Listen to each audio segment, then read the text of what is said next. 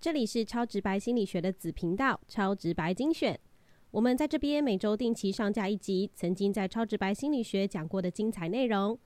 如果你喜欢这些内容，请追踪我们的主要频道“超直白心理学”，那边有我们最新的内容哦。如果你喜欢我们的超直白心理学，请订阅我们的节目，也请帮我们分享给你的朋友哦。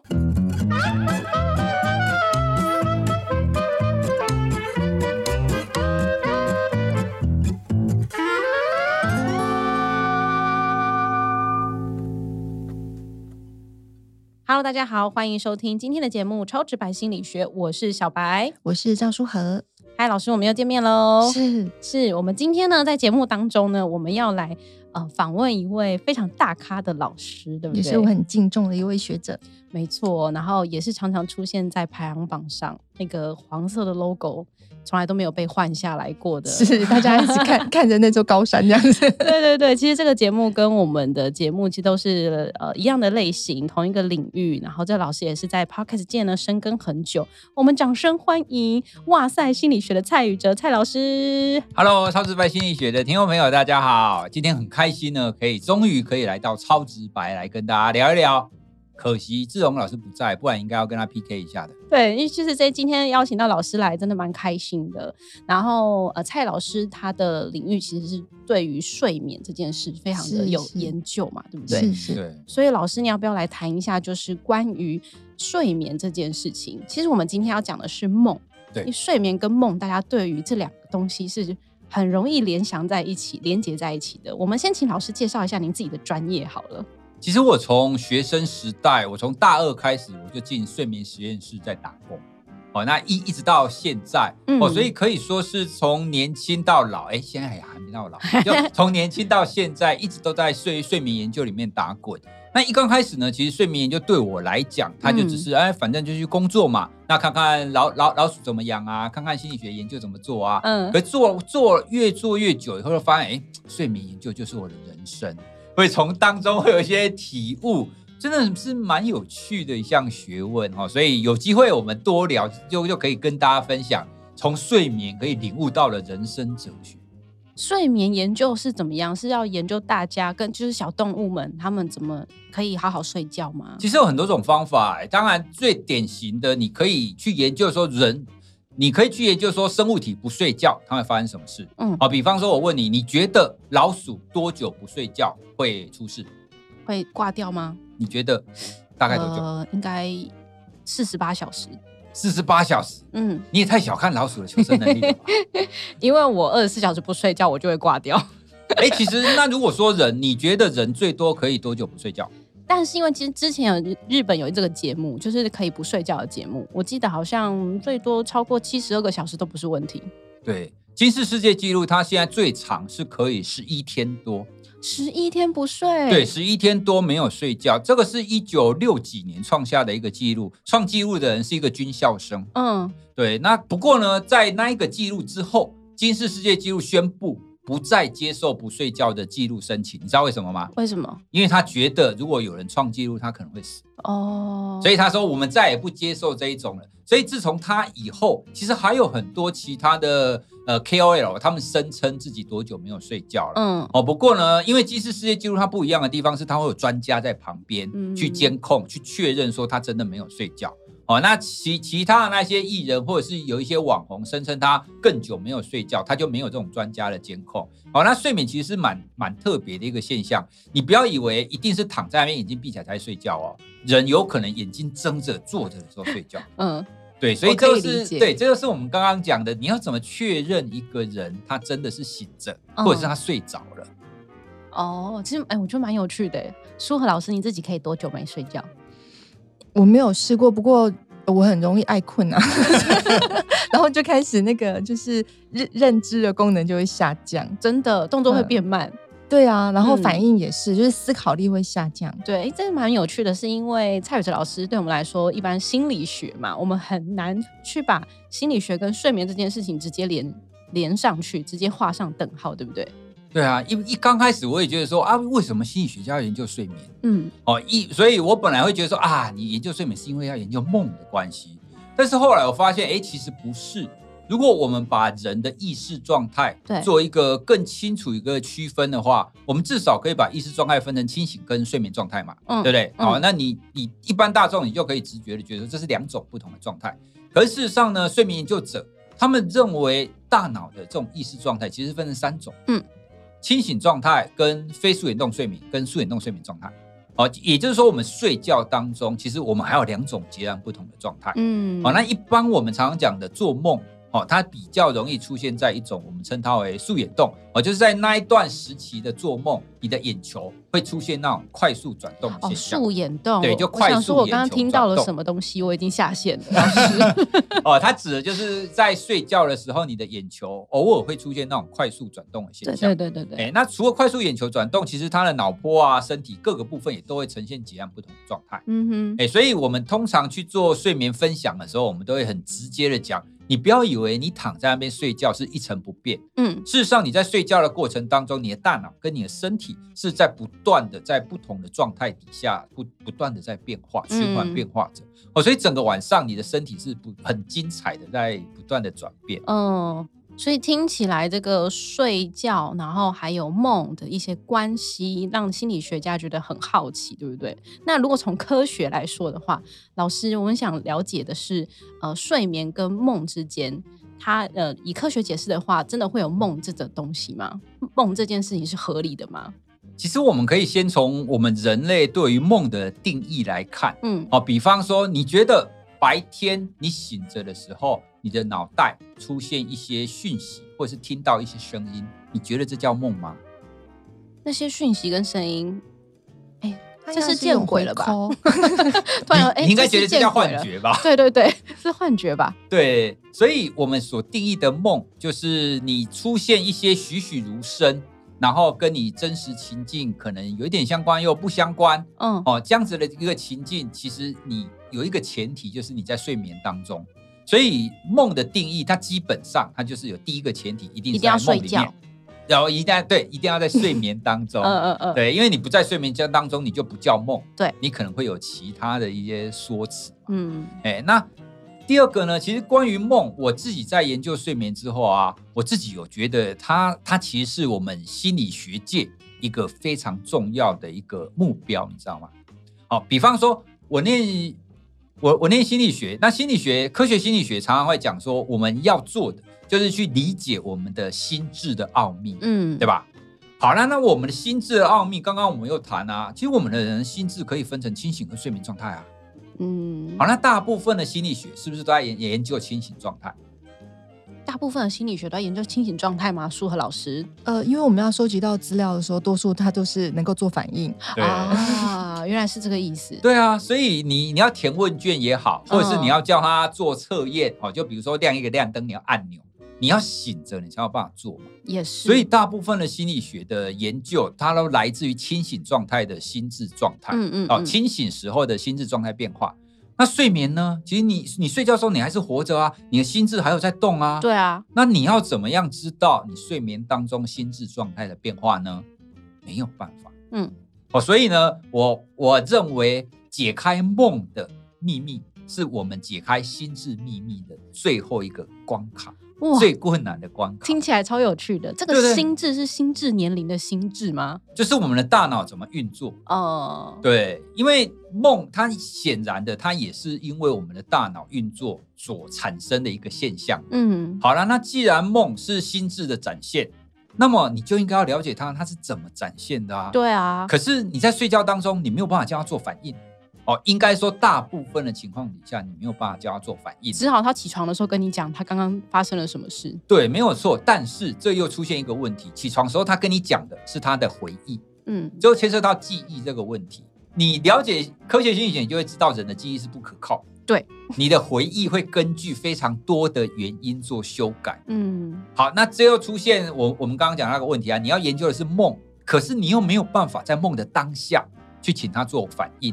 你一定要只能梦结束叫他回忆，好，所以就等于是我们其实没有办法在他那一个最当下的状态，去立刻的请他做任何的回应。那这也是现在梦的研究最困难的一个地方。对啊，因为总不可能有人是睡着的时候还可以很清楚的回忆你所有的问题。哎，等等，我必须要跟你说，还是有例外。有人可以吗？没有错，这种人呢，我们称他是清明梦。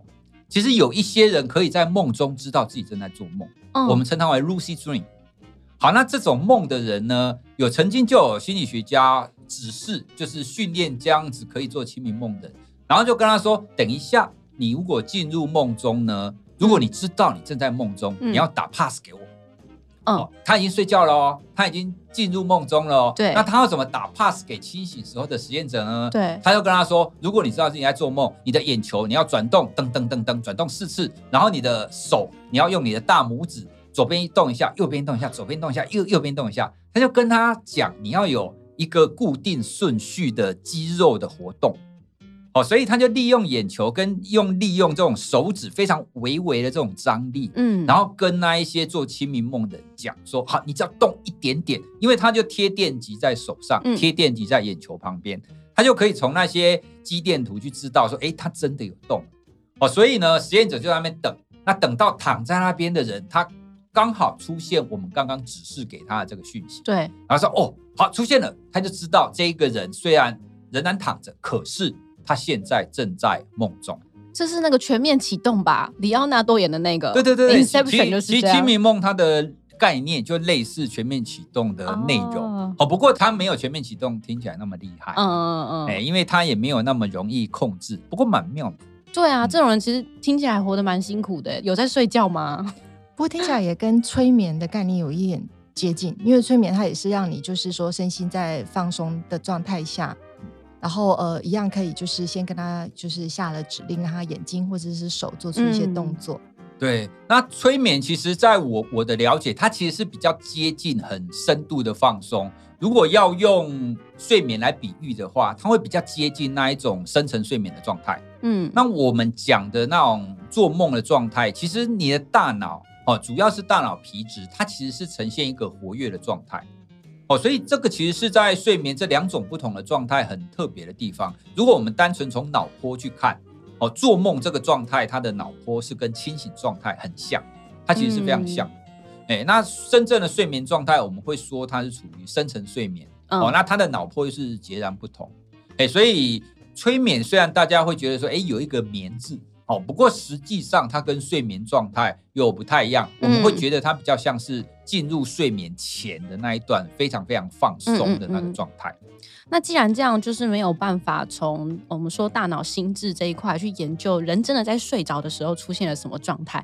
那大家又在讲说，可是其实呃做了什么梦，代表你现在的心理处于什么样的状态，对不对？舒和老师就是提到说梦跟心理的连结。那这部分要怎么去解释呢？从心理学上面，呃，刚刚就是蔡老师从生理的这个实验，刚才提到了这个脑波，然后很多仪器，我们就去呃侦测了这个受试者他们的呃状态。那不过因为我自己的专长是在就是心理治疗，嗯，那所以呃就是梦这个部分，呃，我们比较使用的是说，他在我们做心理治疗的时候，可以透过梦这样子的素材，成为一个我们更去靠近。案主他们内心状态就是好像是一个工具，对，好像产生了一条路径。所以本来也有好奇一个部分，就是梦跟梦游，嗯，是不是有不同？我记得好像老师有在他的节目上讲过梦游这件事情，有吧？其实梦大大家听梦游这两个字很容易会觉得说它是因为做梦的关系，嗯，但其实梦游就是在我们刚刚讲那种深层睡眠的状态。换句话说，梦游不是因为做梦，它跟梦基本上是没有关系的。嗯，它是在你睡得很深沉的时候，你的身体自然而你的身体产生了一种自动化的行为，哎，所以才会起来那边走动啊。那甚至有人会去吃东西啊。这也太自动了吧？对，其实你你没有办法想象人在睡眠当中会有很多非常特别的行为，像比方说，除了除了吃东西以外，更进阶的，有人可以弹钢琴。有人可以画画，好，那在英国其实有一个画家，他画了一幅画拍卖出去，因为那一幅画他声称是他在梦游的时候画的，他画了一个玛丽莲梦露的肖像。哇，对他是在梦游当中画的。他在他自己的 YouTube 频道里面，他在自己的卧室有架那个 camera，嗯，然后他就会记录他梦游起来那边蹲在地上那边画画。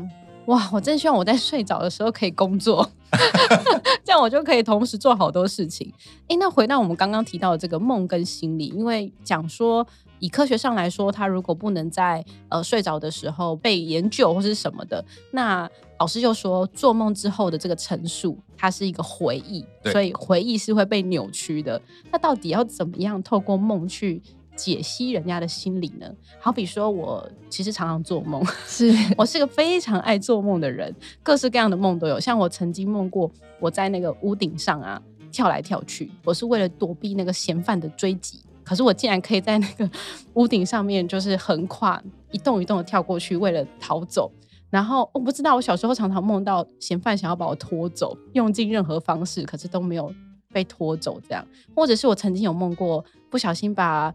呃，朋友啊，或是同事杀死的故事，对，然后我就上网去找了解梦。他说，其实不管是你被杀死，还是你杀死人，其实都是一个很好的表现，代表你的灵魂提升了、进化了。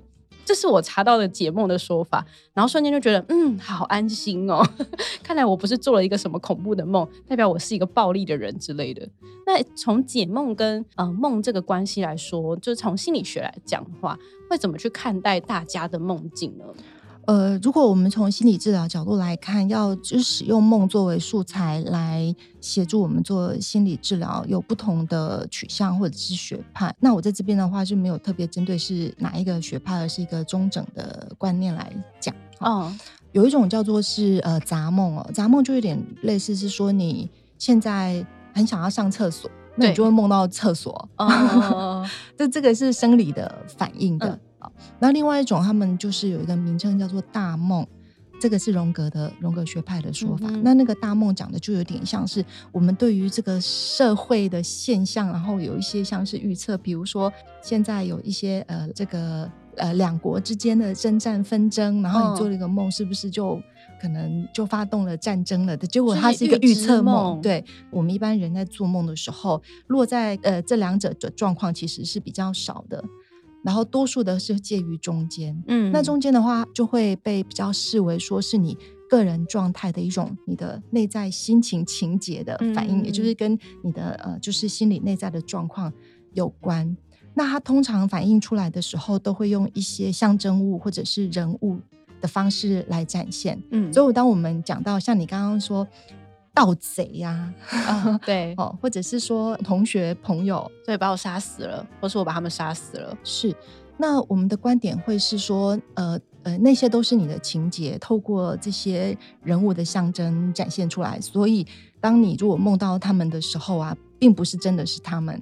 所以，如果你隔天跑去跟他讲说，我昨天梦到你耶，但其实不是那个，其实是你内在一些情节面相，然后透过用那个方式来展现出来。所以，我们就会试着要去了解，说，譬如那个朋友，或是那个同学，他跟你的关系，或是他带给你的印象，或是你觉得他的特质，嗯，或是你平常在跟他相处里有什么很鲜明的呃印象，像是这样子哦，对。然后我们用这个才去了解，说你的意识为什么要透，就是内在的情节为什么要透过由这一个人的形象来出现在你梦里。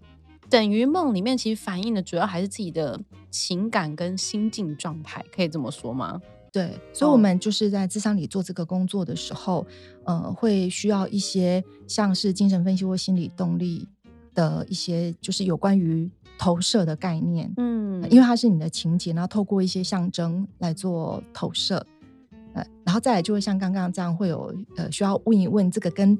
对当事人而言，那一种象征，那个象征对他而言，他他他会想到什么，或是那个是呃代表什么？对，然后我们才能够再进一步往下去进行分析。不过，有的人可以把梦记得很清楚，然后有的人其实醒来之后大概会忘掉一半。然后有人说梦什么有分黑白的啊、彩色的啊这种形容，就说什么哦，如果是彩色的那个，可能就是真的有存在。存在过或是什么的这种解释，蔡宇哲老师怎么看这件事情啊？就是呃，梦记得清不清楚，跟他的心理状态有关系吗？比较跟他的睡眠状态有关。嗯，如果睡得好的人，多半他的梦境会比较不记得，或者记得比较不清楚。通常我们我们在定义多梦，我们会说你一个月当中会有几天你是记得你有做梦的。好像比方说小白，你你一个礼拜一个礼拜七天，你有几天会做梦？我大概可以梦个三四天。哦，如果三天以上，多半我们就会定义成他是高做梦频率者。嗯，那像我哦，如果我睡眠一个月大概会低于三次。嗯，哦，所以像这一种就会定义成，这代表你睡得比较好，我睡得比较不好吗？就研究的主观报告而言，哦，所谓主观报告就是问你啊，就是你你你是不是觉得你睡得比较好？哦，那在这种情况底下，的确那种多梦的人，他的主观报告通常会比较低。那从那一些脑造影的研究里面，也的确，那些多梦的人，他们大脑的活跃程度也会相对是比较高的。哦，所以就会很像是我们刚刚所解释的那个现象。哦，你应该要睡觉了，你大脑有一些脑区应该要停下来。对。可是呢，有一些人就没有办法，就是全部停下来，他还在运作。嗯。哦，所以呢，那一些梦境所产生的那些意识的碎片，就会进入到那种记忆的回路，所以它就会被保留下来。看来我的大脑也是个过劳工厂。都没有在休息，好有趣哦！但今天又觉得有点多资讯，有点复杂，感觉人在睡觉的时候真的可以做很多很多的事情。那刚刚其实有舒和老师有提到说，关于呃解梦这件事，那解梦的话，可能跟你当下的心境，还有你内心的情感状态，其实是连接在一起的。那你在治疗上的运用，还是会把大家的梦境视为一个很重要的依据，对不对？对，其实我们常在那个智商的时候啊。比如说他是今天是第一次跟你碰面，对，那通常其实我会关心一下，说，呃，你呃昨天或是刚刚要来的路上想到说要来咨商了，要你又不认识你的咨商师，然后你想到说你待会儿要跟我碰面，对，你在想一些什么？有的时候他们不是讲他想一些什么，他说我昨天晚做了一个梦，嗯，就对于因为他要来咨商，他做了一个什么样的梦，然后那个梦就对于就是要去靠近他，觉得他很想要去处理，可是那个其实是一件很痛苦。因为通常要来智商，一定是他心内心有一个纠结了很久、压抑很久，他已经决定说，我决心要面对他。嗯，但是你知道，人会如果趋乐避苦，我怎么会可能？如果能保护我自己，为什么要去把我自己去碰触这个痛苦呢？对，就像像这样子纠结的心情，他可能就会透过他的梦展现出来。嗯，那还会有呃一些特别的，就是他的呃治疗进到了一个。就是进入一个变化期，或者是快要完成期，嗯，他们也会呃出现了，就是做梦，比如说他可能会梦到说他要去做一个同整的报告，嗯，对，或者他可能会呃就是是梦到他在照顾他自己，嗯，所以他已经渐渐的他并已经不需要治疗师来智商师来照顾他，他渐渐的成为可以照顾他自己的人。那如果我今天就是做了梦，然后很想要找人家来解梦的话。还是去找心理师吗？心理师应该也不会解梦吧？那怎么办？所以我们比较不是，就是说，我们还是像刚刚讲的，是把梦当成了呃一个像是线索或是路径，那我们可能够参考它，搭着它能够进到案主的内心的世界。所以，我们通常其实不会他告诉你说啊，我梦到一个高墙，对，然后我们就会觉得说，呃，你现在一定有什么困难挡在前面。对他有可能其实是你要破墙，或者是什么，就是他可能有一些不同的原因，会问几个比较重要的问题。第一个就是你在那个梦里面，你的情绪的状态，嗯，比如说你看那个墙是一种安然闲适的这样子端详着它，啊，有一种就是一种盼望，还是你是觉得？非常的就是稚闷，然后或是非常的压迫，或是其实你很紧张，或是你是麻木，所以我们通常会问的是你在那个梦里面的时候，你的当时的情况是什么样的？原来是这样。然后那些元素对你而言，你的联想对你的意义是什么？然后再去对照你目前生活里的情况，或者有些人是跟他呃生命议题要处理的主题相关，然后我们才会就是。所以，我们其实不会按主意讲出来，那我就说啊，我告诉你哦，这个梦就是在说什么，而是会需要一些时间讨论。我起床的时候去查 Google，就是错误示范。我直接找解梦，请问梦到呃被杀是什么意思？这都是错误示范。那是那时候就会有不同的解释。对对对，是这样。好。那今天这个，我觉得梦啊，还有睡眠的这个东西，都值得大家再去深究。尤其是蔡老师做了大半辈子的研究，都在关于睡眠，应该还有很多会在节目上面跟大家分享，对不对？有啊，有非常多。其实我们不管在企业或者是在 podcast，我们也很乐于跟大家分享睡眠跟梦之间的关系。嗯，的确有很多蛮有趣的地方啊，所以有机会我们可以来录一集三个小时，那我们就可以 聊久一点。好啊，没有问题，当然。那我在这边就不用推荐《哇塞心理学》这个节目了吗？还是要啦？啊，要吗？要吗？老师，你节目这么有名，谁不知道？有啊，很多人不知道啊。我们还需要老师多帮我们《超直白心理学》多推荐一下。没问题。谢谢老师。那那个舒和老师，我们就改天再来开一集解梦。哎，没问题。为大 家来说明一下，什么样的状况出现的时候，你可能心理状态是怎么样？我相信大家应该会。呃，对这个蛮有兴趣的。好啊，大家来那个超晚拭目以待。好啊，好啊。那我们今天非常谢谢蔡老师，还有舒和老师。那今天的节目就到这边告一段落喽。如果大家喜欢我们的节目，一定要这个记得去 Apple Podcast 按五颗星。然后我们也有 IG 跟 FB，大家如果想要跟我们互动的话，都欢迎随时去这两个社群平台跟我们做互动。你们的留言我们都看得到。那每次有一些鼓励的时候我们都会非常的开心会在群组里面庆贺。啊至于批评呢我们严老师会严阵以待。好啦那超级白心理学我们就下次见喽大家拜拜。拜拜。拜拜。